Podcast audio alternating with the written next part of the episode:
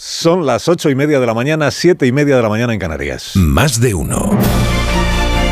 Alsina en Onda Cero. Dirección de sonido, Fran Montes. Producción, María Jesús Moreno, Marisol Parada y Alicia Eras.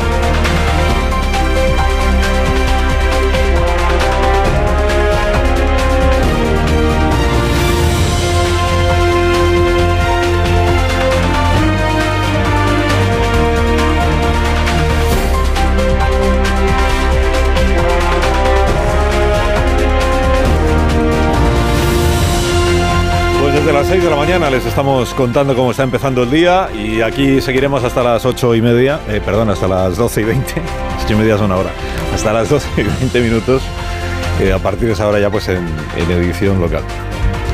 Mire, con Carrero Blanco pasa lo mismo que con Kennedy, que han pasado 50 años y en la prensa se sigue hablando más de las teorías que nunca se pudieron probar que de lo que realmente o simplemente sucedió. Aquí es eh, un testigo. Buenos días. eh, Yo nada más. ¿Usted qué? Yo he oído nada más, el testigo. ¿Ha oído? ¿Dónde se encontraba usted? En la cama. ¿Pero cerca de aquí? En el número 7 de la calle Maldonado. Bien, ¿y qué ha oído usted, por favor? Una explosión terrible, terrible. Que ha tirado hasta el árbol de Noel. Que tenemos puesto. Mire, todavía estoy con el pijama puesto. Efectivamente, este testigo, este señor, testigo audiovisual, puesto que lo, nada más. lo ha escuchado, eh, se encuentra con el pijama puesto. Reportero Manolo Alcalá, 50 años atrás, informando para Televisión Española desde el mismo socavón de la calle de Claudio Coello. Ricardo dibuja ese socavón hoy en su viñeta del mundo. Es un ciudadano que le está preguntando a otro. Dice: Este es el agujero del atentado contra Carrero.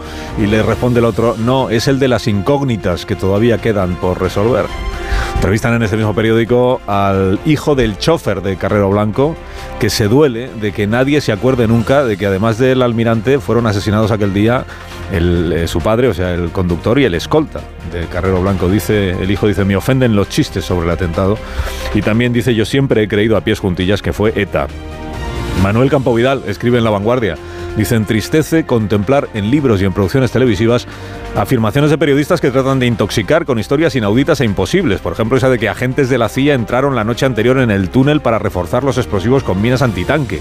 Añade Campo Vidal que el atentado buscaba, además de descabezar el régimen, desatar una oleada represiva para desactivar así a la oposición democrática, la que apostaba por las vías pacíficas y que todo quedara fiado a la llamada lucha armada, es decir, a la acción eh, terrorista. Viene, por cierto, una esquela hoy en el diario ABC. Una esquela de Carrero Blanco. No, no dice claro quién la ha pagado esa esquela. En la que se lee, murió en servicio a la nación. Su ejemplo debe servir de guía a quienes luchan por la unidad de España frente a la traición de quienes en esta hora pretenden su ruptura. Va a ser que Carrero vive hoy en otros, en otros. Bueno, la primera cuestión del día para la prensa es telefónica. De ahora en adelante, Telefónica del Estado, español, por supuesto. Los enfoques se dividen entre quienes presentan esta operación como un freno a los saudíes y quienes la ven como la toma de una empresa privada. El confidencial elige la palabra asalto. El mundo la palabra golpe, golpe de mano de Sánchez, dice. En el confidencial el título completo es El gobierno asalta Telefónica y rompe el equilibrio de poder de la Caixa y del BBVA. Ahí recuerda también el Confidencial en su crónica que cuando informó en octubre de la intención del gobierno de usar la SEPI para el desembarco, Nadia Calviño dijo que eran rumores infundados. Esta parte de la información hay que leerla con tonillo, ¿no? Rumores infundados. La vanguardia dice hoy que de lo que se trata es de plantar cara al Estado saudí. Y el diario El País de que, lo que des- de lo que se trata es de dar estabilidad a la compañía, al accionariado. ABC en su editorial dice, solo razones de seguridad nacional pueden justificar este elevado grado de intervencionismo. El gobierno lo tiene que justificar. Y el español hace un poco la síntesis. Dice, Sánchez aprovecha la entrada de, los saudíes para convertirse en el primer accionista de Telefónica. Editorial. El gobierno podía haber optado por una solución más equilibrada y menos intervencionista. Premio al título más creativo de la mañana para la vanguardia es este, dice, El Mar Rojo pondrá a prueba la mayoría parlamentaria en España. Eh, Con el Mar Rojo no contábamos cuando empezó la legislatura. Explica Enrique Juliana que al gobierno le ha incomodado muchísimo que Estados Unidos nos metiera en esta lista para hacer una coalición internacional que patrulle o apatrulle el Mar Rojo para proteger mercantes. Que la ministra Robles dijo que solo iremos con mandato de la OTAN o de la UE y que Sánchez dijo luego en la Moncloa que la decisión se tomará aquí en España. Bueno, la cosa es que si el presidente tiene que pedir autorización al Congreso, igual le toca pedir ayuda a Feijó porque sus socios no se lo quieren aprobar. Y termina así la crónica de Enrique, dice, no se puede ampliar el puerto de Valencia sin proteger las rutas navales que atraviesan Bab el. Doble premio. Al comienzo y al final. A veces, entre comillas, esta frase de Sánchez ayer en su copa navideña, copa navideña de Sánchez, que no del diario ABC, dijo el presidente, os vais a hartar de entrevistas con Puigdemont. Se lo dijo a los periodistas, se refiere a reuniones de él con, con Puigdemont, creo, porque yo no estaba allí. Sobre la reunión con Feijóo adelanta la razón que va a ir a la Moncloa a hablar de Puigdemont y de la amnistía y que le va a intentar quitar a Sánchez la iniciativa remitiendo a la Moncloa su propio orden del día, que por cierto acaba de difundir el Partido Popular. El director de La Vanguardia, Jordi Juan, escribe en su columna que esta es la reunión importante. Y se sorprende Jordi de que en la charleta esta de ayer con periodistas se le preguntara a Sánchez sobre todo por lo de Puigdemont. Dice, desde el mismo momento que Puigdemont y Junqueras tienen detrás a miles de votantes, es normal que ambos actores es normal que se, que se tenga que hablar con ellos. Nadie debería extrañarse, dice él.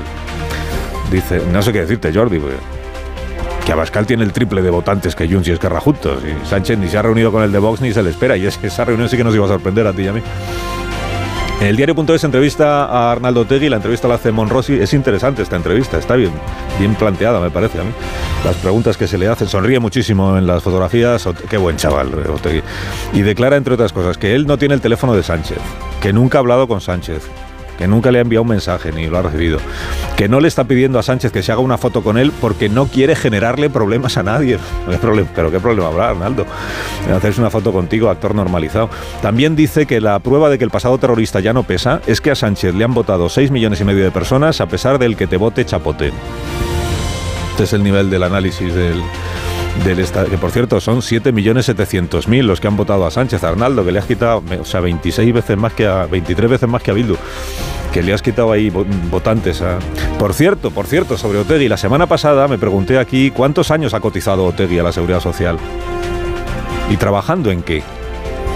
Pues en esta entrevista dice que no tiene jubilación porque no ha cotizado lo suficiente hay que animarle a que amplíe un poco esta información, Su historial laboral. ¿Por qué no ha cotizado lo suficiente? ¿No ha tenido nómina? ¿De qué vivió Tegui? ¿En qué ha trabajado? Es probable que uno ni cotice ni tribute cuando vive durante años de la economía sumergida de una organización ilegal. Digo, es posible como teoría, ¿eh? Claro, esta ha sido entonces su contribución al sostenimiento de los servicios públicos y a la redistribución de la renta. Tiene bastantes más de 60 años y resulta que no ha cotizado lo suficiente. Todo muy de izquierdas. Muy de izquierdas. Escribe Rosa Conde, exministra de Felipe González en el país, sobre el momento político. Dice, el gobierno debería llevar todos sus pactos al Parlamento, que es su lugar natural, y dejarse de verificadores y de reuniones clandestinas en el extranjero. Contribuiría al sosiego de los españoles tener la certeza de que el presidente no va a reunirse fuera de España con un prófugo de la justicia. Se va a reunir en España. Escribe Vicente Valles en La Razón, Sánchez es con diferencia el líder político con menos autolimitaciones de nuestra historia democrática y ha sido más listo que Feijó, que sí entiende de límites. Pachi López es el portavoz parlamentario del PSOE. Ayer opinó sobre el asunto que se debatía, lo de la despenalización de algunos delitos, como si su grupo aún no tuviera una posición clara. A mí me parece que enaltecer el terrorismo es un límite. A mí me parece que humillar a las víctimas es un límite. Esto es una cuestión personal mía, ¿eh? no es del Grupo Socialista ni del Partido Socialista. ¿Y, entonces la posición del Grupo Socialista cuál es? El portavoz del grupo dice que esta es su posición. ¿Y la del grupo? Editorializa El Mundo sobre la despenalización de las injurias a la corona. Dice, mientras Sumar busca despenalizar las injurias al rey, el PSOE acude a la Fiscalía porque Abascal ha dicho que el pueblo querrá colgar a Sánchez por los pies. En el país entrevistan a la recién ministra de Sanidad, médica y madre Mónica García. En la primera pregunta, ¿Qué diagnóstico hace del Sistema Nacional de Salud? Ya menciona al PP. Dice, sufrimos el déficit que provocaron los recortes del PP de hace 10 años. Pues cumple así con lo que se espera de una ministra. La primera obligación en estos tiempos es atizarle al PP y refrescarlo de la herencia recibida cinco años y medio después de que empezara a gobernar Pedro Sánchez. Y termino con Juan Manuel Serrat, que escribe en El País hoy una tribuna de homenaje a su representante, José Emilio Navarro, alias Berry, que se retira ha llevado también la carrera de Sabina, de Perales, de Paco de Lucía o de Pasión Vega. Empezó en el, en el oficio a mi vera, escribe Serrat, y me dijo que cuando me retirara, él me acompañaría en el adiós. Me acompañó, sí, pero en el sentimiento, porque Sabina le dijo que tenía disco nuevo y que quería salir de gira.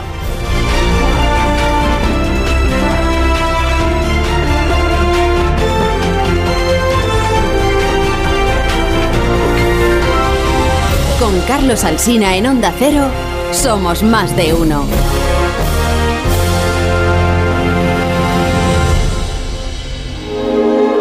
El acontecimiento radiofónico de esta Navidad se llama Qué bello es vivir. Son tiempos duros, señor Potter. Muchos hombres se han quedado sin empleo. Pues ejecute la hipoteca y desaucielos. No puedo hacer eso. Tienen hijos. ¡Papá! No son hijos míos. Pero son hijos de alguien.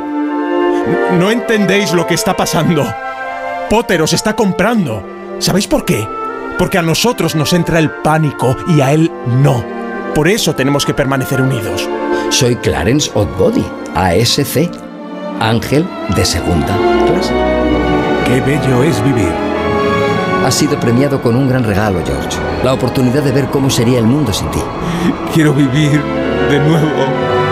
El lunes, día de Navidad, a las 11 de la mañana. Yo te he querido siempre, George Bailey. Mary. ¿Qué? ¿Puedo besarte? ¿Me estás pidiendo permiso? Claro. Para un piquito. En más de uno.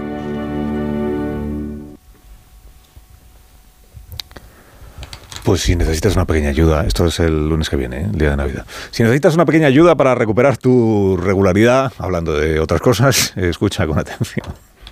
Di adiós a los gases y a las digestiones pesadas con Bio3 Vientre Plano. Si te sientes hinchada después de cada comida, toma Bio3 Vientre Plano. Verás cómo mejora tu bienestar digestivo. Bio3 Vientre Plano en sobres monodosis, con probióticos megaflora reforzados con prebióticos e hinojo para obtener resultados reales. Consulta a tu farmacéutico y notarás la diferencia.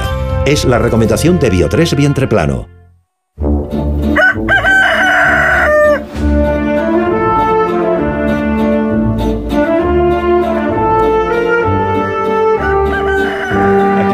Torre como cada mañana a esta misma hora. Buenos días, Rafa. Buenos días, Carlos Alsina. Es que alguien dudaba. Nadie dudaba de que habría una foto y que se tomaría pronto, por la razón sencilla de que así lo, lo, reveló Jordi Turul. Y la exposición de este gobierno al capricho de sus socios es total, hasta el punto de rendir al presidente del gobierno a una ceremonia diplomática con un fugitivo de la justicia. La degradación es tal que un presidente no ve disonancia alguna en anunciar un encuentro con alguien que arrastra una orden de búsqueda y captura dictada por un juez. Y pensar, y pensar que José Blanco, mentor de Sánchez, cayó en desgracia por verse en una gasolinera con aquel empresario de la corrupción. No sé si estos dos se verán en una gasolinera, pero Puigdemont es peor que un corrupto y además es un corrupto. Llegaba el, el mismo día eh, este anuncio, el orgulloso anuncio presidencial con la noticia de que el Estado se hace con una participación clave en telefónica, con lo cual aquí se da la peor combinación posible, que es la exposición total ante unos socios indeseables control de las instituciones públicas y aún privadas. Basta atender al despliegue de demagogia que la operación ha despertado en nuestra izquierda argentina para temerlo. Errejón, por ejemplo, para esto sí reivindican la defensa de la soberanía. Curioso, ¿eh? La soberanía. Y Yolanda Díaz no habla de una operación circunstancial, sino más bien de una doctrina económica.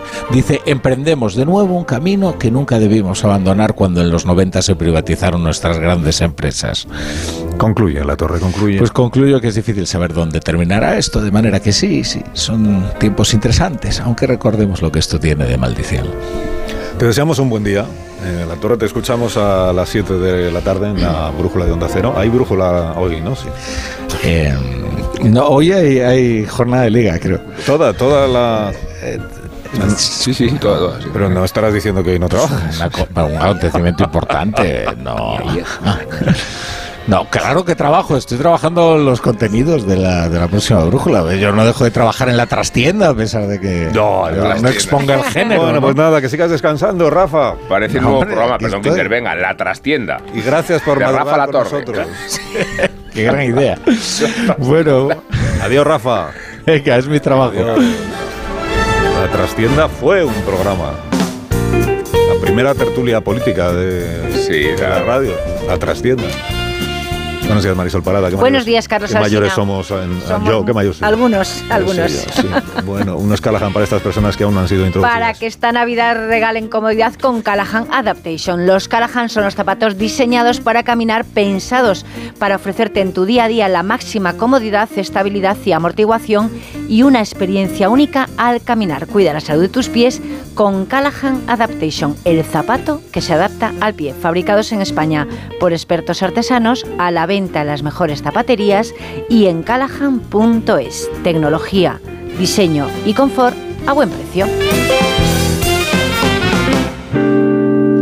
En tertulia esta mañana está Joaquín Manso. Buenos días. ¿Qué Joaquín. tal? Buenos días. ¿Cómo estás? Eh, Antonio Caño, buenos días. Hola, muy buenos días. Buenos días. También eh, Carmen Morodo. Buenos, Buenos días, días. Carmen. Buenos días, Marta García Ayer. Y Buenos días, Carlos. Buenos días, Rubén Amón. Buenos días, Rubén Amón. Bu- Buenos días. ¿Qué tal, Carlos? ¿Cómo estás? Muy bien, muchísimas gracias por tu... Como he hablado ya antes. Ya, pero no, había, no te había Pero muy presentado. buenos días, buenos días, eh, te dicen buenos días. Te insubordinaste Sí. y hablaste antes de lo que te días. tocaba. Bueno, que, ¿de qué estábamos hablando?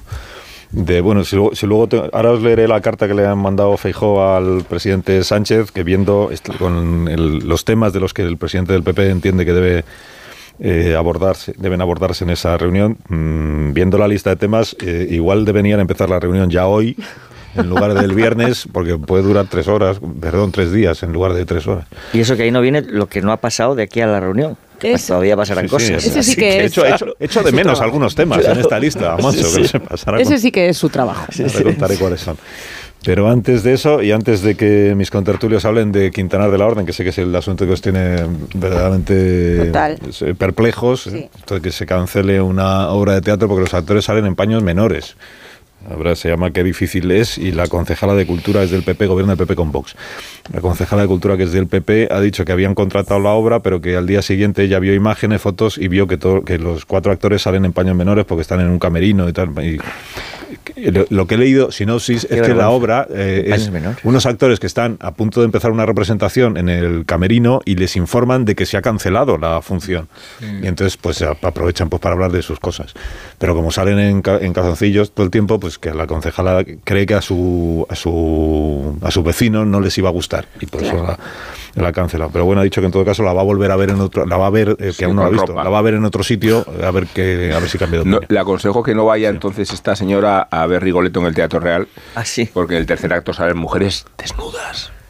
No, Desnudas totalmente. está bien que está bien que lo sepas. una No, para que no vaya y no se ofenda, ¿no? Está bien que lo vaya No, pero si ya se preocupa por la ofensa de los vecinos a ella. Se puede tapar los ojos como los niños con las ellos. películas de terror y que no quiera que no mire, ¿no? Sí, pero bueno, claro, pues el criterio es solo, solo voy a programar cosas que le gusten a mis vecinos. Sí. Y yo Claro, decido. a esa- ¿Qué, qué Pero- vecinos? Pues yo decido que le gusten a mis vecinos. En la encuesta antes, para ver qué le gusta. Pero paños menores es una Sobre todo, ¿cómo sabes que les Sí, gusta si no la han visto? es lo un debate como, Bueno, filosófico. ¿Cómo sabes que les gusta si no la han visto? Sí. O sea, los propios vecinos no saben si les gusta o no les gusta porque no la han no la visto. han visto. Pero paños menores es tan antigua Claro. como, como suena la censura, polémica sí. esta. Sí. ¿Por qué prejuzga Bueno, que los ropa paños interior, menores no Marta, les va a gustar? Por eso que ropa interior, bueno, Pues pero eso yo qué sé. Exactamente, claro, es que...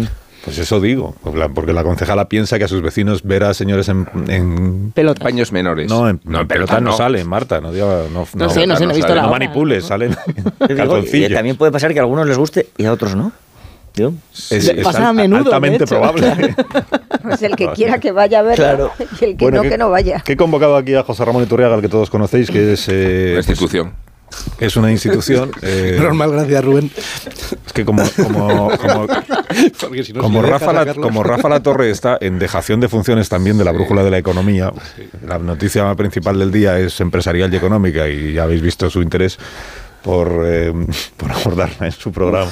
La sección he más importante de la brújula, convoca a la parte de Iturriaga, eh, que también está en la brújula de la economía, para hablar de esto de, de Telefónica que entiendo que por un lado está, luego si queréis vamos al, al debate más político, que es eh, si estamos ante un, un comienzo de o una manera de entender la relación entre el Estado y la empresa privada, o estamos ante un caso mm, concreto o concretísimo de una empresa que es privada efectivamente, eh, pero que mm, se, se desempeña en un sector que en muchos aspectos es sensible, sensible para el Estado por aquello de la seguridad nacional, de la defensa nacional, o en palabras de los gobiernos, una empresa estratégica y que el gobierno entiende que mm, antes de que el control lo tenga una compañía que depende de un Estado, que es otro, es el Estado de Arabia Saudí, pues mejor que, que lo tenga el nuestro. Y por eso ha ordenado ayer, esta es la instrucción que dio el Consejo de Ministros, o lo que aprobó el Consejo de Ministros, que la SEPI adquiera el 10% del capital de la compañía telefónica. 10% le convierte en el accionista principalísimo, porque creo que la Caixa y el BBVA, que son los principales estados, están en el 5, ¿no?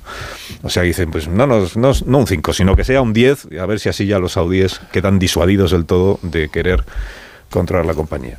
Bueno, entonces aquí Turriaga lo que nos tiene que explicar es la cosa, digamos, eh, desde el punto de vista empresarial, ¿entiendes? Y desde el punto de vista de los inversores que a las 9 de la mañana mm, en la bolsa demostrarán qué les parece la, la, la intervención. Primero, la situación de la compañía telefónica desde el punto de vista financiero. Eh, cu- ¿Cuál es en este momento? O sea, yo creo que como el resto de telecos europeas, eh, lleva unos años donde las cotizaciones vienen cayendo, pero por un problema que no es específico de Telefónica, sino es, eh, yo creo que extrapolable a todas las compañías europeas, donde el planteamiento, eh, en este caso de la Comisión, pues ha sido tremendamente proteccionista y ha, ha permitido esas fusiones transfronterizas y eso ha llevado a que, bueno, pues todas las telecos europeas estén lampando frente a, por ejemplo, las americanas, que es con las que nos tenemos que comparar, que, bueno, pues eh, el proceso de integración allí ya se hizo hace tiempo y hay grandes compañías que pueden competir y que pueden eh, competir pues, con las grandes tecnológicas, ¿no? Aquí esto son, son pues eh, compañías a la deriva y, que, bueno, pues no tienen un gran atractivo en la situación eh, regulatoria actual, con el planteamiento regulatorio actual de la Comisión Europea, no tienen especial atractivo. Llevan varios años sin atractivo ninguno y bueno, por eso sorprendió en su momento que el vehículo inversor de Arabia Saudí decidiera tomar una participación financiera.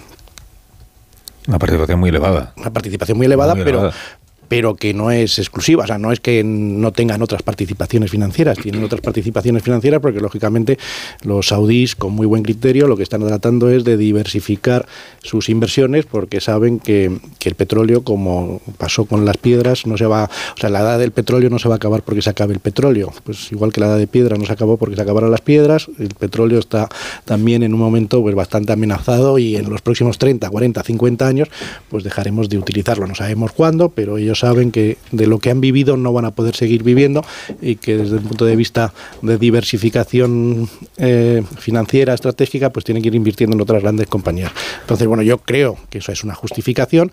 Luego también tienen un poco de juego de, de- del del este, como lo quieras llamar, de lógicamente tener participaciones en compañías europeas te permite, pues, eh, por así decirlo, elevar tu interlocución, ¿no? Con la comisión, con, pues, pues toda esta gente con la que les apetece a ellos Pero, hablar. pero en septiembre me- acuerdo que contamos primero que Payete y el resto del equipo directivo se enteraron a la vez que los demás de lo de los saudíes, eh, que creo recordar que viajó, eh, el consejero de la telefónica viajó para reunirse con los nuevos inversores, los nuevos accionistas, y que el mensaje todo el tiempo de, de la telecom esta saudí era eh, es una inversión mm, para sacar rentabilidad una inversión, pero que no tenemos intención alguna de controlar la compañía ni de decidir por dónde debe ir, ni que, o sea, solo meter dinero para, para rentabilizarlo, punto. Esto es lo mismo que le han dicho al gobierno español los, los saudíes. Ah, eh, o sea, ¿tú te lo crees? O sea, el, Bueno, yo creo que puede el. Estado saudí compra un 5 con idea de comprar hasta un 9,9%, pero sin querer meterse en la gestión y... Bueno, sería tendrías un puesto en el consejo o dos puestos en el consejo, dependiendo, pero que eh, eres un, un consejero más. O sea, hay compañías, eh, ellos participan en otras grandes compañías mundiales y son un, un consejero más y lo que quieren es saber lo que está pasando, pues tratar de influir. Pues tratarán de influir, pero en la medida de sus posibilidades con ese puesto en el consejo. Lo que pasa que es un asunto pues muy jugoso y has visto cómo lo estabas planteando y cómo se ha planteado y enseguida nos sale ese patrioterismo de esto es nuestro y queremos defenderlo, pero que si nos, quedáramos, nos quedáramos ahí, nos quedáramos en que es una participación financiera, pues tendríamos que dejar correr y no preocuparnos más. Si consideramos que no lo es, que está eh, suponiendo un riesgo para la eh, estabilidad de, como lo has planteado tú antes, de las comunicaciones en España o del desarrollo de una de las compañías estratégicas a futuro españolas, eh, pues entonces tienes una ley antiopas que la tienes ahí para eso, precisamente. Entonces, pues eh, utilízala si lo que estás creyendo es que estos señores lo que vienen es con unas intenciones aviesas, pues para eso está la ley antiopas, precisamente para eso. O sea, lo que no nos plantees el remedio de la compra del 10% como absolutamente inevitable, porque no hay otra alternativa. Bueno, pues hay alternativas, claro que hay alternativas, y la de tomar el 10% probablemente sea, sea la peor, sea la peor, porque o, o bien consideras que es una participación financiera como te han dicho, te lo crees y dices, bueno, pues si es una participación financiera, pues dejamos al libre mercado, estos señores han tomado una decisión que desde el punto de vista financiero, pues estará justificada o no, ya veremos cómo evoluciona la, la cotización de Telefónica y cómo es el rendimiento financiero de esta decisión, Y, y si no lo es, pues aplica la ley antiopas que, que la pusiste además y la acabas de reeditar como consecuencia de las caídas de las cotizaciones en el mundo post-COVID, ¿no? Con el COVID. Entonces, bueno, pues lo tienes ahí. Entonces dicen, bueno, como no me atrevo, parece, como no me atrevo a decirle a los árabes que no, pues entonces doblo la apuesta. Pero es que no, no, no me atrevo a decirle que no ni siquiera al segundo 5%. O sea, que no soy capaz ni de plantarles en el primer 5%. dices, bueno, pues ahora lo que hago es esta jugada, que lo que abre es ese debate. Bueno, abre ese debate porque, lógicamente, cuando tienes a la vicepresidenta segunda hablando de la renacionalización de todas las empresas estratégicas, pues el mensaje no puede ser más estremecedor, ¿no? Entonces, que esa es la verdadera intencionalidad, pues tampoco lo sé, pero desde luego, pues eh, La, vicepresidenta 1, señora Calviño, ayer dijo otra cosa, que es que eh, esto no es anómalo en la Unión Europea. Mencionó Francia y mencionó Alemania como países cuyos... eh, e Italia. Es que Marta García ayer me hace de, de apuntadora sin que se la escuche.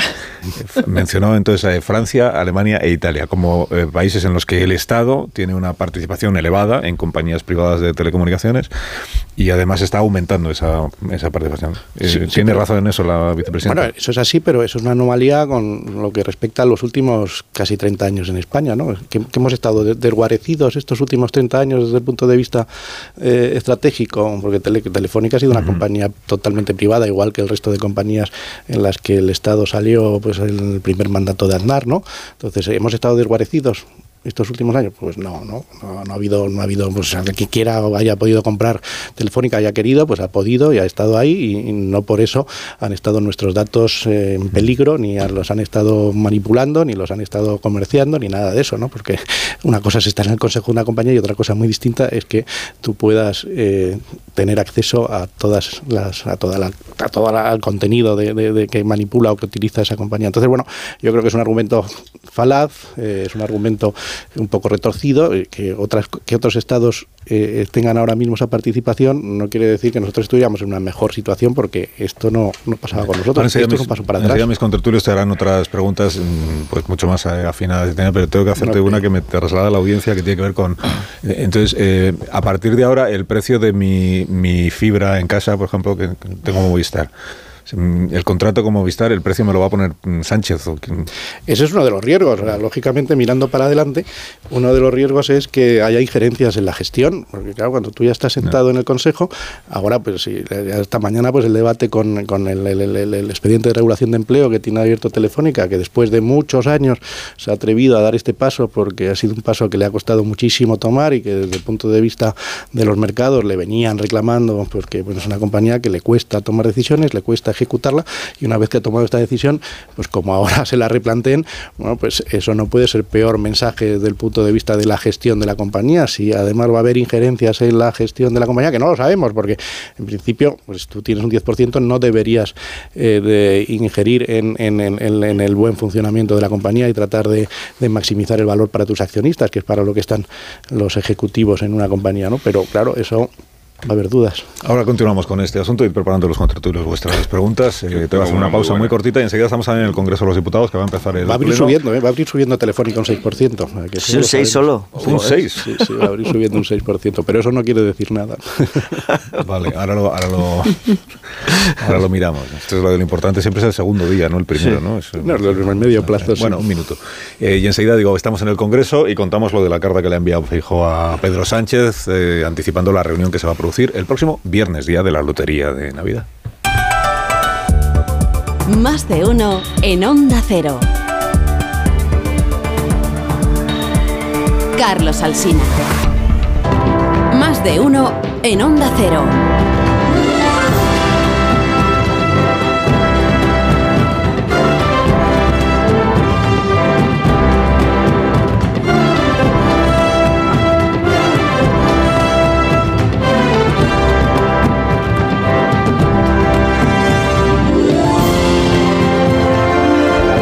Tres minutos, una hora menos en las Islas Canarias. Está la presidenta del Congreso anunciando el comienzo días 26 y 27 de la octubre de 2023. sesión parlamentaria de hoy. gobierno, Sabéis quiera. que el presidente comparece porque hubo Consejo Europeo la semana pasada y cada vez que hay consejo, pues la tradición es que luego va el presidente, eh, si lo desea, e informa de lo que ha dado de sí la reunión de los gobernantes. No sé si empieza por ahí el presidente su intervención Presidenta, o señorías, decide- buenos días.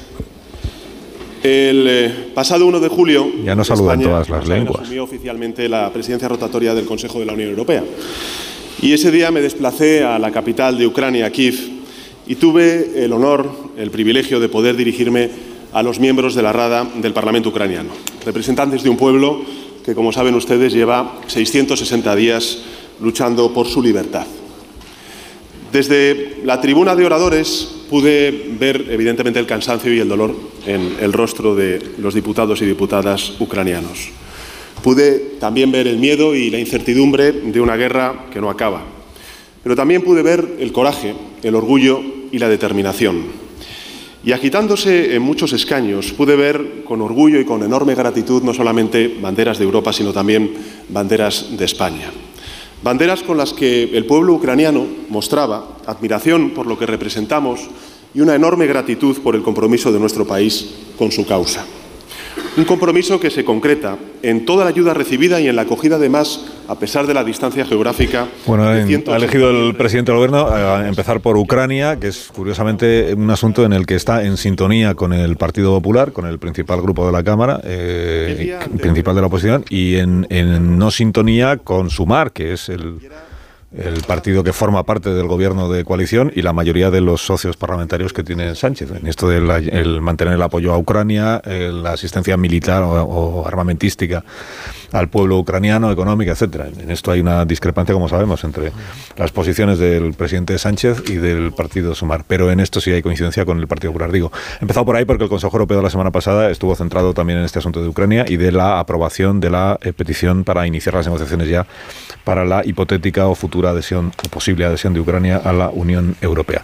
Eh, mientras continúa el pleno parlamentario, os voy a ofrecer esto que ha dicho el señor Núñez Feijóo a la entrada al hemiciclo. Los periodistas le han preguntado por la carta que a su vez ha difundido el Partido Popular a las ocho y media de esta mañana, dirigida al presidente del Gobierno, carta en la que lo que le plantea el, Partido el Popular se duele de que se enteró de esta convocatoria que le hacía Sánchez a través de la prensa, eh, se enteró de los temas que quería plantear el presidente en una llamada que no fue del presidente, sino de eh, un propio del Palacio de la Moncloa. El la directora de gabinete del presidente llamó al señor Núñez Feijóo eh, para comunicarle esto de las tres fechas y eso que ya habíamos contado, se duele el Partido Popular de esa manera de enterarse de, de los temas y de la, y de la convocatoria y de, la- y de las fechas. Y entonces responde con esta carta en la que lo, lo que le dice es que el viernes es un buen día y que, si, que la hora la ponga el presidente Sánchez en función de su agenda.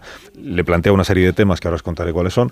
eh, que la hora la ponga el presidente Sánchez y que el lugar también se entiende que, lo elige el presidente Sánchez, mm, siempre que sea, dice el PP, esto entiendo que va con, siempre que sea en territorio nacional. la- territorio nacional. Se supone que la reunión será en el Palacio de la Moncloa. Digo, le han preguntado al señor Núñez Feijóo y ha dicho esto antes de entrar al hemiciclo. Llevo 10 días esperando por un problema exclusivamente de formalidad y de respeto, ¿no? que me diga qué asuntos quiere tratar conmigo, para que no me tenga usted que informar de los asuntos que voy a tratar con él.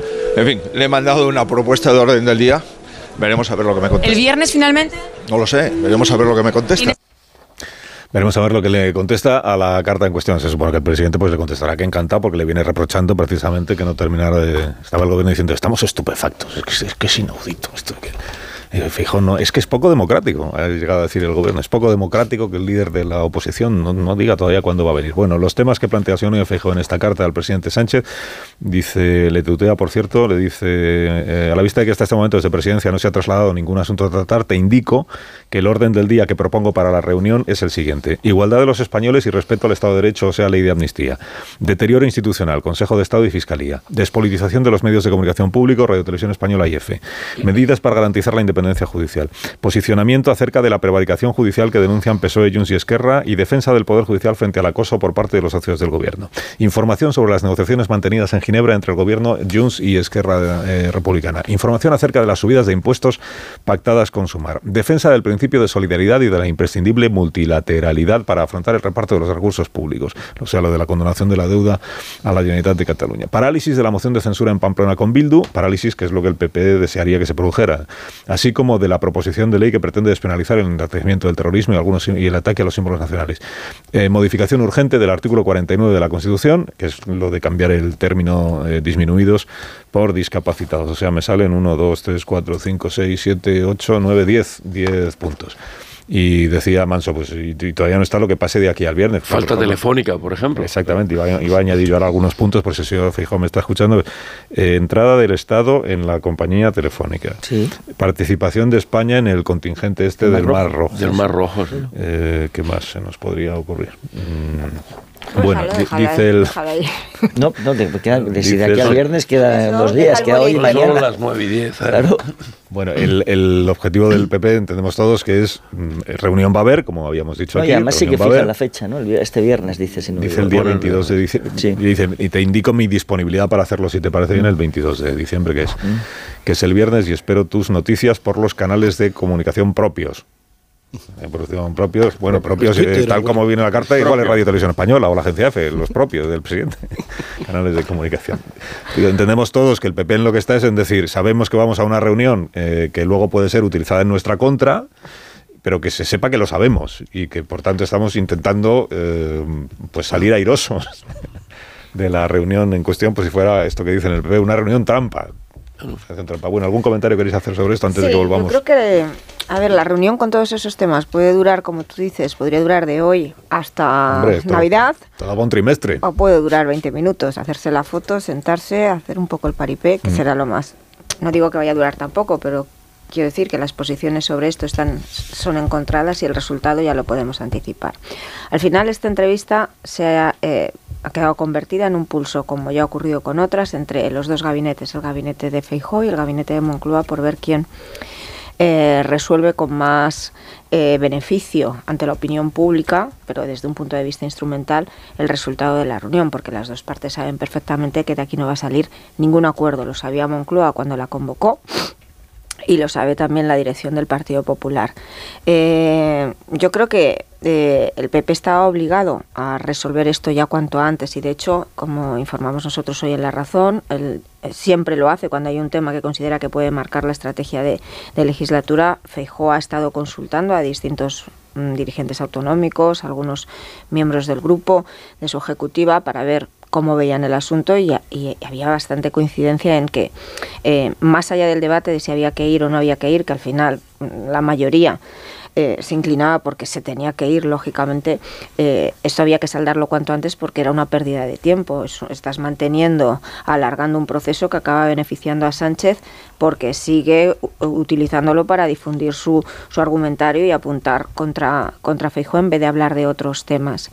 Eh, ya no solo por la distancia y porque además las, los pactos que se han firmado de investidura, Ginebra, los acuerdos con el independentismo y una legislatura en donde no es posible esa geometría variable porque eh, no lo va a permitir los socios eh, independentistas, ni Junts, ni Esquerra, eh, salvo para alguna cuestión puntual económica, la, relación personal que tienen los dos, el presidente del gobierno y el líder del PP, yo creo que también condiciona mucho el, resultado y la, y de esta entrevista y de sus relaciones a futuro. Ayer un exministro que ha estado compartiendo eh, gabinete con, con hasta esta legislatura con, con el presidente del gobierno sostenía que, que eh, Sánchez considera que Feijó, eh, bueno, pues que él es más listo que Feijó, que Feijó es un hombre de provincias y que le falta mundo y que no, o sea, el desprecio, el desprecio con el que apunta entre sus colaboradores, con el que se dirige hacia el jefe del jefe de la oposición. Y de la misma manera Feijó eh, entiende que Sánchez es una persona que no tiene más principios que la mentira. Pues estos dos sentados juntos, de ahí ya podemos imaginarnos lo que puede salir. Lo que pasa es que yo creo que la anomalía de, partida es precisamente la falta de confianza que despierta el presidente del gobierno. Es decir, quien ha normalizado la mentira como, como punto de base en las relaciones políticas es, es el presidente. Es decir, todo el mundo sabe que Fijó, si va a una reunión con Sánchez, se exponga que un día le diga una cosa y al día siguiente la contraria, o que hoy le reciba y al día siguiente le, le ponga una, una soga al cuello. Entonces, siendo esto una evidencia, es igualmente evidente que el Partido Popular tendría que saberlo y por lo tanto tendría que haber desarrollado los recursos para responder a ello, porque todo la propia convocatoria de la reunión ha sido una trampa. Primero se creó la expectativa de la reunión, luego se fijaron eh, unas fechas y luego se montó una campaña de, opinión pública. Y el Partido Popular ha ido durante todo este tiempo eh, prácticamente a rastras hasta que al final ha acabado convirtiéndolo en lo que en esto que tú decías un pulso entre los dos, como si los dos estuvieran de, igual a igual. Eh, creo que esto que ha hecho hoy Alberto Núñez Fijó de tomar la iniciativa y tratar de establecer el marco en el que se desarrolle esa reunión habría sido mucho más eficaz si lo hace desde el primer día, sin complejos, pero manteniendo firmes sus principios. Realmente el, No, bueno, eh, yo creo que la idea de, que solo ha dicho el primer día Fijó, la idea de establecer un orden del día para ce- celebrar una reunión y que ésta sea eficaz, me, parece eh, absolutamente lógica. Eh, eh, es más, el orden del día se debería negociar para intentar, para intentar que, que se obtengan algunos resultados. Lo que ocurre es que todos sabemos que eh, Sánchez no busca ningún resultado en esa, en esa reunión. Yo no creo que se pueda equiparar, yo no creo que Feijóo no busque ningún resultado en esa reunión, yo creo que Feijóo sí busca resultados en esa reunión, pero Sánchez no busca ningún resultado en esa reunión. Eh, eh, Sánchez no ha- se ha negado a todo tipo de colaboración con el PP, iba a decir desde el principio de su existencia política, pero desde luego desde el principio de esta legislatura. Ha, te- ha tenido y tiene diariamente innumerables oportunidades de negociar con el PP. Solo lo ha hecho, si a mí no me falla la memoria, cuando ha estado absolutamente obligado ante una presión social incontenible, como es el caso de la ley del sí, donde no es que negoció, sino que le pidieron, le pidió el favor de que, de que votara y le salvara iba a decir, que le salvara la cabeza en, aquella, en aquella situación. Eh, fuera de eso, el, el- el, eh, Pedro Sánchez no tiene ninguna intención de colaborar con el PP, pero no por una cuestión coyuntural o de entendimiento o de entendimiento personal o porque hay desconfianza entre ellos, no, no, por proyecto político. Es que, es que quiere, es que quiere convertir el PP en un partido que no es de- que no merece la gobernabilidad. Pues si es que lo ha dicho. Está fuera del juego de, eh, de la gobernabilidad del juego democrático. Por tanto, eh, lo que me sorprende es que la opinión pública sea tan fácil de distraer como con esta pequeña maniobrilla de ahora te presento una reunión absurda y con eso ya tengo a la opinión pública entretenida una semana. Mm, Me sorprende francamente que sea tan sencillo. Pues fíjate, Antonio, a mí me parece que la, la negativa inicial de Feijó, esa manera de declinar que tuvo, eh, favorece exactamente lo que dices que no debería favorecer por parte de Sánchez, que es que parezca que es el presidente del gobierno quien más dispuesto está al diálogo y que tenga un barniz institucional cuando más lo necesita, que es justo cuando está hablando de irse a hacer una foto con ni más ni menos que con Puigdemont, que está huido de la justicia. Estoy de acuerdo con Manso en que una carta como esta, que es muy institucional, que estamos conociendo hoy, hubiera sido mucho más eficaz al principio, para que no, no quedara en una excusa verbal así de mala manera a una invitación formal de presidencia del gobierno de ir a Moncloa al líder de la oposición, que es algo muy normal. Eh, Descontando que No esa nada. invitación formal es tramposa. pero ojo. o sea, descontándolo. pero, pero normal- negarse a ir... Lo de normal no casa ir- con la situación política española en ningún Bueno, sentido. pero es no normal, normal, que no el, nada- el no líder hay- de la oposición, perdón Antonio, es normal que el líder de la oposición le diga a la cara al presidente del gobierno todo lo mal que lo está haciendo. ¿Por qué va a tener que decirlo en, una rueda de prensa sistema- o en el eh, que se lo diga a la cara y luego de una rueda de normal, prensa? sí, pero Eh, pero, pero estamos en una democracia normal. No, no, no. institucional perfectamente donde las instituciones funcionan por más anómalas que sean muchas de las cosas que están pasando. Sumarle otra anomalía más que es que el líder de la oposición no se quiera reunir en Moncloa con el si- presidente del gobierno, yo creo que Pero no ayuda. yo nunca he oído que no quiera reunirse con él. Lo que ha hecho. Pero yo nunca he oído que no quiera reunirse con él. Le pidió un orden del día. Esto a, lo mejor me falta información, pero lo que ocurrió es que le pidió un orden del día para no ir a una encerrona, sino a una reunión. Estuvo mareando la perdiz varios Pero- días pero de ¿en una manera que es mucho menos institucional que lo que ha hecho hoy. Que Pero, digo, que- pero de verdad, hon- mucho no, más inteligente. honestamente, a lo mejor soy ingenuo, pero que yo no he visto ese mareo de perdiz. Le pidió un orden del día. Es En que cabe se- preguntarse, Antonio, qué oposición quiere hacer Feijó, eh, si la oposición constructiva o la destructiva. Y por constructiva entiendo hacer el esfuerzo por participar en acuerdos de Estado, de política exterior, de defensa, que sí son sensibles a la posición del Partido Socialista. Y, o si quiere eh, contentarse con la felicidad que da el muro, porque en el muro también se vive muy bien.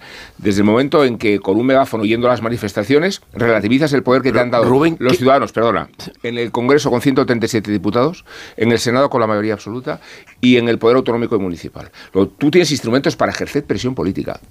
Bueno, por lo visto has renunciado a ellos porque Pero por se ha visto, consol- ¿por qué? no, porque se ha consolidado la idea de que el antagonismo también le conviene a Fijo. ¿Pero por qué? Que, Pero- bueno, eh, yo coincido con Carmen, eh, primero en, en cuanto pesan las animadversiones personales. Y después cuánto resulta eh, confortable quedarte en, en el muro pa- para exhibir ante tus votantes que la beligerancia es el camino de tu porvenir político. Pues no le quedan años de Suele resignación ocurrir, pero, y de Rubén, paciencia. suele ocurrir, Pues precisamente por eso es un poco prematuro Pero- prejuzgar pero, Rubén, que, no suele va, que no ocurrir- va a adoptar, eh, que no va a Eh, utilizar esos cuando- 137 pero diputados cuando- para presentar proposiciones insultan- o las mayorías en los consejos interterritoriales para adoptar Cuando- iniciativas. pero, Rubén, Conocer a Sánchez no insultan significa a diario, resignarte a Sánchez. Pero Digo, te conocer a insultan Sánchez, a vale. diario, te Uno, desprecian, te ignoran, bueno. pues es normal que uno se moleste un poco si y que la relación personal que- y que la relación personal se vea un poco dañada. Eh, me parece que eso es bastante lógico, pero no creo que eso sea No, no la para el sacrificio del interés de los ciudadanos, que que han dado márgenes de peso a Fijó que tiene que saber utilizar. No vaya a producirse un claro. cortocircuito entre el gobierno central y las autonomías en, en asuntos que requieren Rubén, en lo que tú estás un, comentando. un canal privilegiado para la financiación, para la quita de la deuda. Es que, es que da- la impresión de, de que Feijóo es, es un harapiento y que no tiene mecanismos de poder más allá del se- megáfono. Se le, estable- se le- se le coloca una responsabilidad principal a Fijó cuando la, No, cuando la yo anomalía digo de partida, la anomalía de partida resignarse- es que no te puedes resignarse a la fiar medusa del de presidente Sánchez. del gobierno. No, no, no, resignarse a la medusa de Order. Sánchez es un camino muy fácil. Rubén, ¿me permites un apunte? Eh, el muro, lo el- la definición del muro es la construye el equipo de propaganda de Moncloa y a mí me parece que es muy hábil ese muro.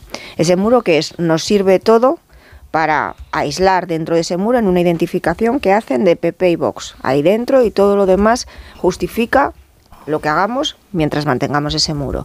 El muro no lo construye el PP. Yo creo que no lo construye el le PP. gusta el no, muro. ahí es donde voy Le yo. gusta el muro. Ahí es- Pero no ¿cuál hay es la prueba de alternativa. eso, Rubén? Es que yo no veo la, Eh, ninguna prueba sí, de que la- le guste. la actitud y estrategia Si permitís, es yo prueba. creo que eh, ante una invitación en Moncloa a mí me parece que los tiempos han fallado y que desde un primer momento, como esta iba a ser la salida, lo que tiene que hacer Génova es enviar esto al minuto siguiente. Claro. No seguir mandándose teletip- teletipos y cruzarse mensajes a través de los medios de comunicación. Sí, porque en ese esquema gana más Moncloa que gana el Partido Sobre todo si va a terminar yendo porque Eh, parece que se sale Sánchez con la suya. Bueno, pero y, Claro, y que además para- porque si la ir, definición pues- de estos temas, Moncloa te está, eh, ya te está diciendo, mm, hablamos de lo que ustedes quieran. Sí, pues que a uno le estamos aplicando bien, un estándar vale, de ética no, democrática pero- diferente De que al otro. Pero, Pero- pero no vale resignarse, no vale resignarse. Hablas. Por supuesto, pero hay que tenerlo ¿Me dejáis cuenta. terminar un momento, no por favor? Yo termino rápido. Termina, Morodo, pero Termino, termina. en vez de- entre- Luego iré dando paso a otras personas. Más es imposible. Venga.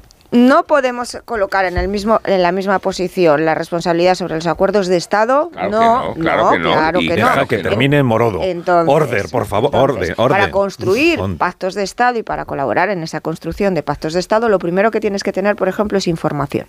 Si no hay ni una sola eh, dato, no se comparte ni un solo dato, ni una llamada, ni información que, ni unos canales que han existido durante toda la vida de Dios entre el gobierno y el principal partido de la oposición discretos, porque esos están rotos y rotos por decisión eh, de Pedro Sánchez y del gobierno de coalición, pocos pactos de Estado se van a construir. Oye, o sea, se no, acaba- ju- no le hagamos el juego, yo creo, ni a la estrategia de uno ni a la estrategia de otro. Es que la oposición se acaba de enterar. No se puede. la- se acaba de enterar por la prensa de que estábamos formando parte de una coalición militar para proteger el, el- el Mar Rojo.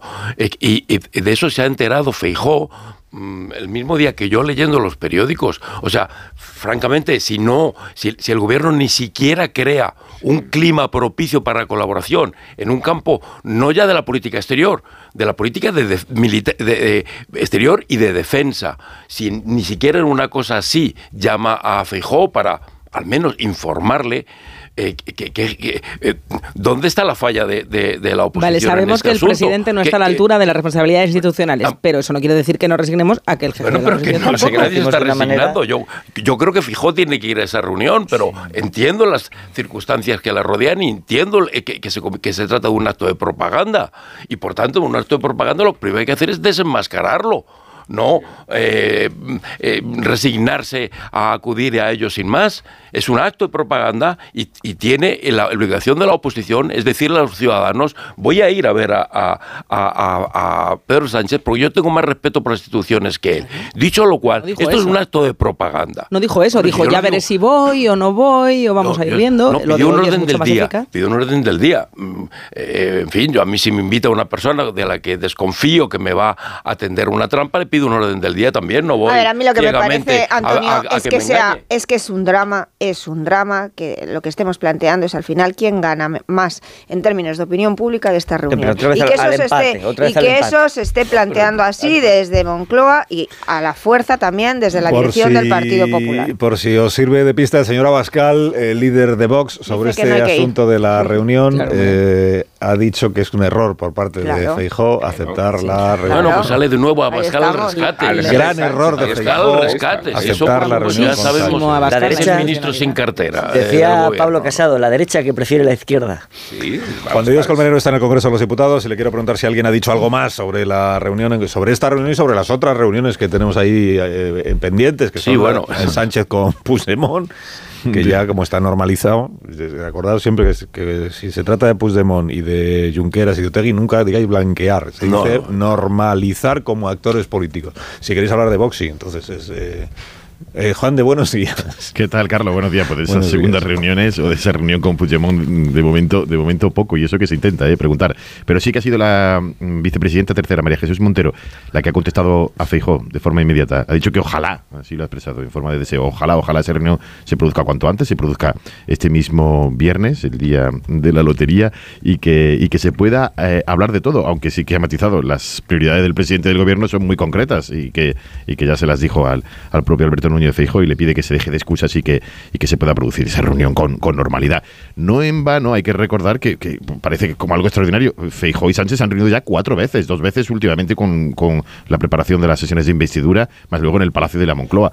Es decir, que parece como una cosa extraordinaria, pero que bueno, que forma parte un poco de, de unos y de otros de lo que es la escenificación de una, de una reunión que al final saldrá y cada uno contará su, su propia versión. Luego se le ha intentado preguntar a María Jesús Montero, Carlos, sobre, sobre la otra reunión, ¿no? La otra reunión que ayer confirmó, nos confirmó el presidente del gobierno en el Palacio de, de la Moncloa. Además, no, no solamente confirmó la reunión, sino que dijo, ¿y cuántas? em, que incluso va- vais a tener vais a tener muchas reuniones. Eh, pero con Puigdemont, presidente, sí, sí, con Puigdemont, con Junqueras, eh, como que os vais a hartar de, verme con, con, Puigdemont. Eh, claro, no respondí a la pregunta de si era antes o después de, de la aprobación de la ley de amnistía que casi se da por hecho que será antes, porque si no, esa reunión se tendría que producir dentro de mínimo cinco meses, que es lo que tarda el trámite parlamentario, si luego no hay otro parón, porque porque así lo decrete la, justicia, con una cuestión prejudicial o con una cuestión de inconstitucionalidad. Es decir, que si mm, se da casi por hecho que esa reunión tendrá que ser eh, antes de la ley de amnistía, con lo, con lo cual tendría que ser fuera de España. ¿no? Pero bueno, con respecto a la reunión de Feijó, respuesta de, del Gobierno, respuesta del Partido Socialista, ojalá y cuanto antes. Bueno, pues ha dicho el presidente del gobierno que eso parece, que pues también ha hablado con los periodistas, cuando le han dicho, entonces eh, va a haber reunión el viernes, ha dicho, eso parece, eso parece. Esto es lo que puedo aportar por parte del presidente del gobierno respecto de la reunión del próximo viernes. Eso parece, eso parece. Voy a aclarar para que igual estamos generando un poco de confusión a la audiencia. Con quien se va a ver fuera de España, si es que se ve Sánchez, no es con Feijó. Con, con- Feijó se verá dentro de España. Probablemente en el Palacio de la Moncloa, pero todavía no está confirmado.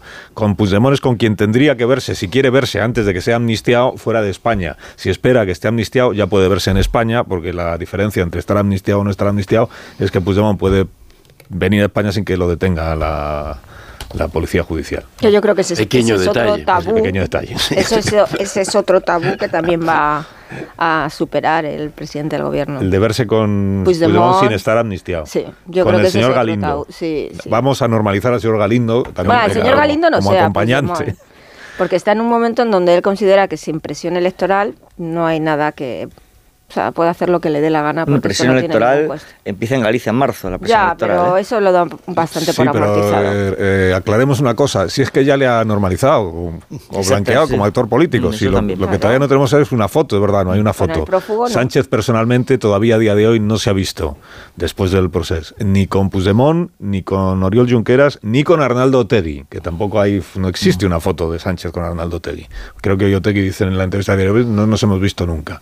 Pero eso no significa que no estén ya para el PSOE normalizadísimos como actores políticos. Podría hacer la cabalgata de Reyes. Bildu fue el primero, luego llegó Esquerra Republicana y ahora eh, Puigdemont, si se ha pactado con él una investidura, ¿cómo no va a estar para el PSOE normalizado el señor Puigdemont? Si, si Santos Cerdán ya le tiene con una normalidad absoluta, le llama presidente en el exilio. Pero esa foto con Junqueras, Puigdemont y Otegui, que Pero son los que de verdad, juntos. que Los son los de Magos, verdad, los tres Reyes los tres Magos. Reyes Magos, me diréis a mí qué, ¿Y, Sánchez qué es? qué compatibilidad La tiene estrella. con la foto con Feijóo. Muy bien. Sí, está, está Yolanda Díaz para son- que la foto sea quiénes son los un poco me- camellos. menos no paritaria. Está Yolanda Díaz también como, como socia de... No, pero los tres Reyes Magos quiénes son los los camellos y Sí, yo no lo digo de broma. a meter en problemas. No lo digo de broma, en las fechas navideñas se hacen estas cosas, foto de familia Sí. para enviar a, en lugar de postal navidad, ahora se manda Ahora la está foto muy de de familia. moda pues eso, es verdad. Es otra costumbre horrorosa. Bonito recibir una, foto con el, con el logotipo del PSOE o del gobierno, que aparezcan ahí Sánchez juntos, ¿eh? Sánchez con Yolanda, con Díaz, con Puigdemont, con Otegi y con Junqueras en torno a una chimenea. No, y además en esas fotos... Bueno, pienso. sería una aquelarre más no bien, sé ¿no? si no os habéis fijado que todos tiene que haber elementos que trasladen la imagen de que entre todos ahí vibra el amor, es decir, Sí, pues bonito, una eso mano puesta bonito. sobre la Bueno, mano tampoco del hay que otro. pedir imposibles. Sí, hombre, eso, Eso ya hace bonito. la alianza Eso perfecta. ya es pedir milagros. ¿Qué fue Iturriaga, por cierto? Ahora hablamos con él. Me tendré que ir, me dejas No. No, porque mira, te va a interesar. Estábamos comentando antes eh, que este año las hipotecas variables han experimentado fuertes subidas debido a la variabilidad de los tipos de interés. El Euribor ha sido el quebradero de muchas cabezas, muchos han tenido que hacer malabarismos y por eso vamos al diccionario financiero de Banco Sabadell para salir de dudas. Pues sí, Carlos, hay que entender, por ejemplo, qué diferencia hay entre el TIN y el TAE, y no, no es una canción. El TIN o tipo de interés nominal es el precio que pagamos por el préstamo, es decir, el dinero que debemos pagar al banco a cambio del dinero que nos ha dejado, aparte de devolver el capital, claro. El TAE o tasa anual equivalente se refiere a todo el dinero que pagaremos por el capital que nos han prestado. Por ejemplo, en el caso de una hipoteca, el TIN es solo el interés de la misma y el TAE, sin embargo, suma además otros gastos. Pues ya sabemos que cuando nos asalten dudas sobre conceptos de economía, lo mejor es ojear el diccionario financiero cortesía de Banco Sabadell. Más de uno. En Onda Cero.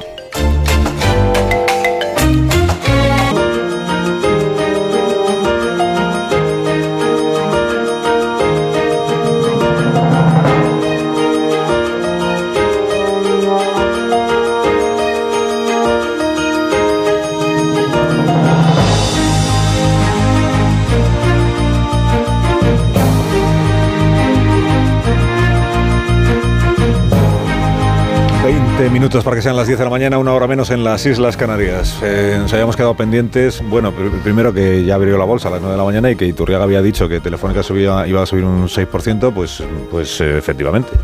Bien, Es un 6 ha 6 ha sido, ahora creo que está en un 5,80 o por ahí. O sea que, o sea que el analista eh, ha, ha cumplido con una de Pone el ojo por el análisis. Analista de cabecera de este programa. entonces habíamos quedado en que igual los contertulios queríais hacerle alguna pregunta a Iturriaga sobre el asunto este del Estado, entrando como accionista principal en Telefónica. Ignacio Rodríguez Burgos, buenos días. Hola, ¿qué tal? Que también si queréis preguntarle a Ignacio, pues, pues aquí, pues aquí está. O si Ignacio quiere preguntarle a Iturriaga, Sí, sí, también y si- puede. y si no Ah, queréis sí. preguntarme, pues Sí. Yo quiero, yo quiero preguntarle. Yo también. Ah, pues venga, Sí, sí. pero, pero preguntas así un poco de, de pillar, o sea, de difíciles. Venga. de- Ah, yo tengo una Estamos también. en Navidad. Eh. ¿Qué posibilidades tiene? Bueno, primero, muy buenos días y gracias por. ¿Qué posibilidades Bueno, tiene gracias. el sector El ha regulatorio? venido ¿Qué posibilidades tiene el sector de las telecomunicaciones, el sector digital en Europa de desarrollarse? Cuando en Estados Unidos, ¿cuántas empresas hay? Cinco o seis empresas en Estados Mm. Unidos y en Europa 400. Pues ninguno, ese es el gran, pro- gran problema. El gran problema que es eh, este espíritu regulador que hay en la Unión Europea, que lo que no impera es el pragmatismo, no hay ningún pragmatismo y bueno, eso nos hace a que seamos líderes en regulación. Pero, Pero, nada es posible más. que haya que haya posibilidades de cambiar la regulación teniendo en cuenta que cada vez hay más países, más estados que tienen grandes cantidades o grandes paquetes accionariales en sus propias, mm, llamemos, campeones nacionales de telecomunicaciones. Es decir, eh, es posible hacer fusiones, por ejemplo, una compañía alemana como la Dodge con una compañía española como Telefónica, cuando resulta que son los estados los más Hombre, pues de- deberíamos tender a eso, es difícil, es difícil, deberíamos tender a tener pues como en Airbus, ¿no? Un gran jugador europeo que pueda competir y que tenga tamaño suficiente para estar en las grandes ligas de desarrollos tecnológicos, competir con las metas de turno y estar ahí, pero como poder hablar de tú a tú o por lo menos poder enfrentarse a ellas en, en- otro orden de magnitud, en otra, en otra que no, que no estar ahí. Entonces yo creo que, bueno, pues hasta ahora no ha sido posible. Bueno, tenemos elecciones europeas a finales de, bueno, a mediados del año que viene. A lo mejor el espíritu de la comisión es otro. Ya salimos de esta hiperregulación en la que estamos instalados, liderando todos los debates regulatorios en, terma, en, en ESG, en todo, en todo que has llevado por delante muchos sectores económicos. Y bueno, ya a ver si aprendemos. Pero ¿y tú No ¿ha sido la hiperregulación, como dices, o ha sido el nacionalismo en cada país europeo queriendo tener, cada estado queriendo tener control, aunque fuera privatizado, como aquí? Eh, la sensación de que cada país, cada, sobre todo cada gran país, Alemania, ¿cómo iba Alemania a no tener Deutsche Telekom? ¿Cómo iba Francia o cómo iba Italia, España, a, a dejar que, que, fuera europea y española? Eh, una de las particularidades que tenemos de ese mercado europeo tan fragmentado, y decías antes que me parecía muy interesante eh, la idea de, bueno, si no hemos tenido ningún problema en 30 años de Telefónica habiendo privatizada, que porque ahora, mm, pues, pues, claro, es que nunca habíamos tenido los precios a lo mejor tan bajos y, los países como Arabia Saudí, los fondos soberanos saudíes, con tantas ganas de hacer compras por Europa, que esto no solo está pasando en el IBEX, ¿no? Y no es lo mismo un fondo soberano de un país como Arabia Saudí que un fondo soberano noruego, claro. Bueno, pero contestando la primera parte de tu pregunta, yo creo que esto es muy, muy, buen, muy buen ejemplo de lo que ha pasado con las líneas aéreas. Las líneas aéreas ya no son de los países y por eso no hemos dejado de volar a ningún sitio. Por eso no, todo lo contrario, volamos y las compañías son mucho más eficientes, son sostenibles, se sostienen económicamente, o sea, no hay que inyectarles pasta como hasta ahora cuando eran las famosas compañías de bandera, ¿no? Las flag carriers estas famosas y ahora pues no pasa nada. Que Sí, pero volar es voluntario y tener los pero datos también- en la nube o ser proveedor del Ministerio bueno, de Defensa, como es el caso de Telefónica, a lo mejor es distinto. Sí, bueno, pero también el volar es un tema importante, ¿no? Hasta, hasta el momento, o, o- bueno, las compañías telefónicas, por ejemplo, eh, cuando España compró O2, Telefónica España compra O2 en Reino Unido, no pasa nada. O sea, los ingleses se sienten atacados, se sienten desprotegidos porque una empresa de un país que está por debajo de los Pirineos comprara entonces, o cuando Ferrovial compra Heathrow, que es una eh, infraestructura esencial. Sea, que yo creo que ese argumento es, eh, yo creo que sí, ahí cuando te tocan la fibra esa patriotera, pues podemos estirarlo, pero yo creo que el mercado privado y como lo estamos viendo en las grandes compañías norteamericanas o las grandes compañías anglosajonas funcionan mejor cuando no hay injerencias.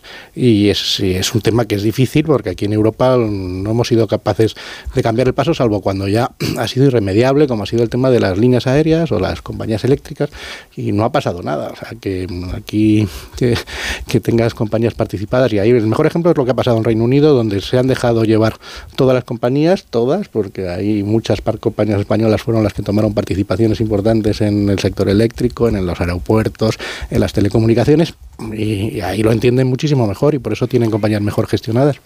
Eh, buenos días, José Ramón. Buenos días. La pregunta es la que hacía el conductor Porque del programa. personas educadas. ¿Verdad que sí? Eso es lo primero. Te tratan como un ministro, no sé si... Eso No, es- la pregunta es ¿eh? No con todos, está la que contigo. hacía el conductor del programa esta mañana. Si tú crees que... Ah, yo. Sí, exactamente.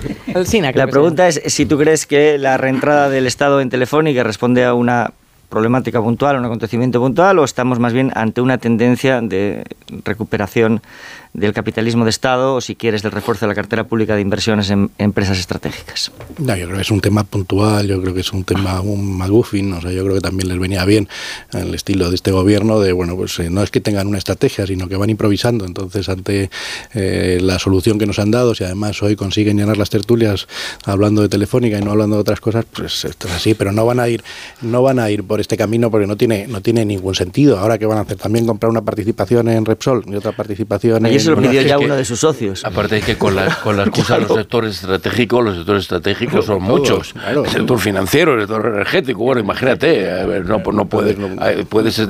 la- Pero en cualquier caso, esta injerencia no es buena. los no medios buena. de, los medios de comunicación. Ahí, ahí ya están, ¿no? De una forma Eh, directa. muchos- hay muchos, hay muchos. Sí, Tres de grandes compañías. Bueno, en- quiero decir que al definir comunicación. sectores, Y se- y se, puede relacionar con esta operación de Telefónica, Bueno, alguna oye, cabecera. eh, la, la relación de Telefónica y medios de Claro, comunicación, por eso, por eso te digo. eh, de eso algo sabemos.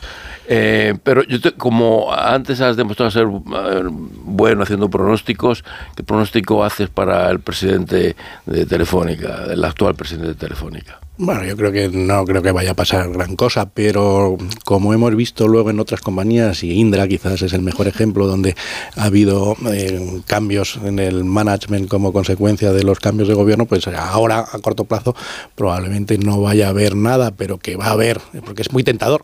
Es muy tentador una vez que estás dentro y con un 10% siendo el principal accionista, pues meterte y meterte pues va a ir en contra de, todo, va a ir en contra de la buena gestión de la compañía, va a ir en contra del gobierno corporativo seguro, las decisiones que se vayan tomando pues si- siempre van a tener el halo de la sospecha de si se están tomando por motivaciones empresariales o por mo- otras motivaciones más espurias, o sea que eso va a estar ahí y por eso es mucho mejor que no estén, si no están, pues Telefónica, pues los mm, el consejo tratará de exigir a sus principales ejecutivos que lo hagan lo mejor posible y cada uno estará pues eh, de acuerdo a las responsabilidades, tratando de asumir las resp- tratando de estar a la altura de las responsabilidades que, que tienen, ¿no? El modelo, el modelo de correos es, es Bueno, claro, pues eso correos es el ejemplo. Morodo, la última. Yo entiendo que planteas que esto es algo puntual. Lo que pasa es que mm, si atendemos a lo que es la ideología de la coalición, los, los planteamientos que extiende Sumar sobre la necesidad de que el Estado demuestre su capacidad emprendedora en este tipo de, de, empresas, que es ese emprendimiento, si miramos cómo funciona el sistema público, más bien podríamos hablar de clientelismo, sí que creo que al menos la voluntad de intentar construirse esa cartera política de inversiones en compañías estratégicas, otra cosa es que no se pueda. ¿no? Eh, Telefónica tiene capacidad de influir en los contenidos ideológicos eh, culturales. No sé si eso eh, dentro de esta decisión crees que puede estar en el planteamiento del gobierno y sobre todo, ¿qué capacidad tiene? Eh, tenemos de garantizar que en todas las decisiones, una vez que se ha adoptado esta este movimiento tan excepcional, que en todas las decisiones que se adopte se garantice la competitividad dentro del sector. Si, se, si, si eso hay mecanismos que garanticen que a pesar de esta participación la competitividad seguirá existiendo. Bueno, eso sí, eso sí, eso está garantizado, pero eso está garantizado por Europa. o sea, no es porque el Telefónica eso está, te lo garantiza Europa y por todos esos temas de competencia, ayudas de Estado, están muy bajo la supervisión y la tutela de Europa. O sea que eh, que el Estado tenga un, un 10% de Telefónica es algo que no te lo van a cuestionar dentro de Europa, pero que si tú por tener ese 10% empiezas a hacer ayudas, eh, ayudas de, de Estado, pues sí, eso sí, te lo van a cuestionar desde de esto. Y luego el tema de la influencia que pueda tener, pues es lo de las injerencias que hablábamos, y es que está mucho mejor fuera. O sea, yo creo que ha sido un remedio sobrevenido a- al tema de la entrada del capital árabe, que tenía otras soluciones mejores. Una hubiera sido el no entrar al trapo, es decir, es una participación financiera, nos lo creemos, si hubiera cualquier otro tipo de, si esto se hubiera desarrollado, se fuera Sí, desarrollado. está de el caso de. Vodafone en Reino Unido, que al final lo que parecía que iba a ser así acabó siendo de otra manera. Además que sí, también hay que, hay que responder en- entrando en el accionariado de todas las empresas en las que entra capital árabe, eh, le va a faltar dinero al... Y que al- luego tenías otra herramienta, que pues dile que no. O sea, tienes la ley de OPAS que está precisamente para decir eso. Pues les puedes decir que no. Que no se quieres relajó decirle- justo dos meses antes. Claro. Bueno, y- y Turriaga tendrá que, que- que- que que ganarse la vida. o sea que- Sí, sí, sí. Pero yo estoy a encantado de venir secuestrar aquí. A ver si el 24. Ya, pero aquí no se cobra. Aquí, No, aquí no, venimos todos encanta, desinteresadamente. pero que me encanta mañana. estar con la gente tan influyente. Eh, muchísimas gracias. José Ramón, gracias por la visita. Muy feliz Navidad. Y que tengas buenas eh, fechas navideñas con la familia, Igualmente. e incluso con los colaboradores de la Brújula con los que coincides alguna vez. Alguna vez. mucho, mucho. Oh, bueno, voy a hacer una pausa. Os cuento que el presidente Sánchez desde la tribuna del Congreso, ya está interviniendo el señor Núñez Feijóo, pero desde la tribuna del Congreso, por aquello de, de ir allanando gratamente el camino hacia la reunión del viernes, le ha dicho Sánchez a Feijóo, veo que ha rectificado usted y ha levantado el bloqueo que mantenía a la reunión conmigo. Lo, lo celebro. Claro. Es que, es, es que, Esto es, es, imposible. ¿no? Pues siempre no a favor, se puede. Siempre no. favor. Un minuto, ahora mismo volvemos. Más de uno en Onda Cero.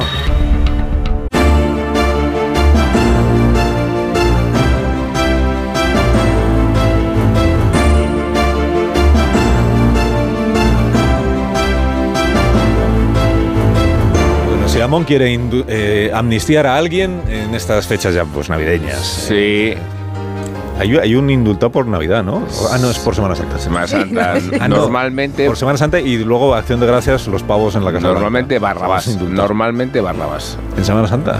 Digo yo, ¿no? No, es el de la, el recluso de la cofradía de. Ah, Se vaya, llama digo, el- habló de la.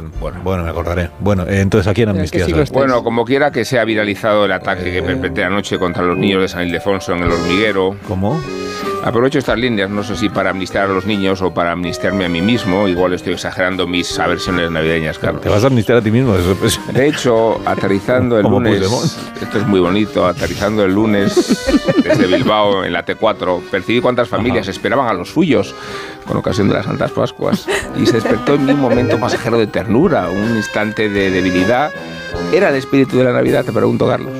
Creía entonces que el único espíritu navideño posible era el de la supervivencia y llegué a pensar que tanta hostilidad hacia la dicha ajena me convertía en un monstruo. Pero no, perdí los papeles en el hormiguero y dije que no soportaba a los niños de San Ildefonso, no a ellos como tales, a cada persona, sino a la institución académica de la que se vale el Estado para encubrir el atrocinio de la Lotería Nacional, apelando precisamente a candor y las voces atipladas de estas angelicales criaturas. El mismo gobierno y Estado que nos previenen de la ludopatía organiza el fraude y la ilusión. El mito de la lotería muy repartida, no me mires así. A falta esa expectativa de la felicidad cuando la lotería navideña es un mecanismo perverso de recaudación, una estafa legalizada a expensas de los ciudadanos. Así que no, no me retracto. Y salvo de la marmita a los niños que intervienen en el sorteo y que sacan los números de la hormigonera y que los cantan con voces asépticas y anestésicas. Pero condeno firmemente desde estas páginas la gran farsa de la lotería y todo el azúcar con que secuestra a los ciudadanos. Consciente de que tanto criticar la Navidad, Alsina, años me lo estoy mismo. convirtiendo yo mismo en una tradición navideña. Navideña, sí. En una insufrible tradición navideña. Mira, mira, mira, mira qué bonito, mira, esto es Navidad, esto es Navidad. esa. Espera que todavía nos da tiempo a escuchar el gordo. Sánchez y Feijóo Sí, atención columnistas, la reunión de Sánchez y Feijóo es el día de la lotería, ya podéis ¿Y empezar. a qué vais a Reínte, dedicar el dinero? Pasa mañana es viernes y pasa mañana la ¿A lotería. qué vais a dedicar el dinero? A tapar agujeros. Es como toca, es como toca, si puedes dedicar el dinero a algo es que te ha tocado, te ha tocado dinero. Marisol, unos Callahan para estas personas. No sé, no para todos, ¿eh? A- Alguno no.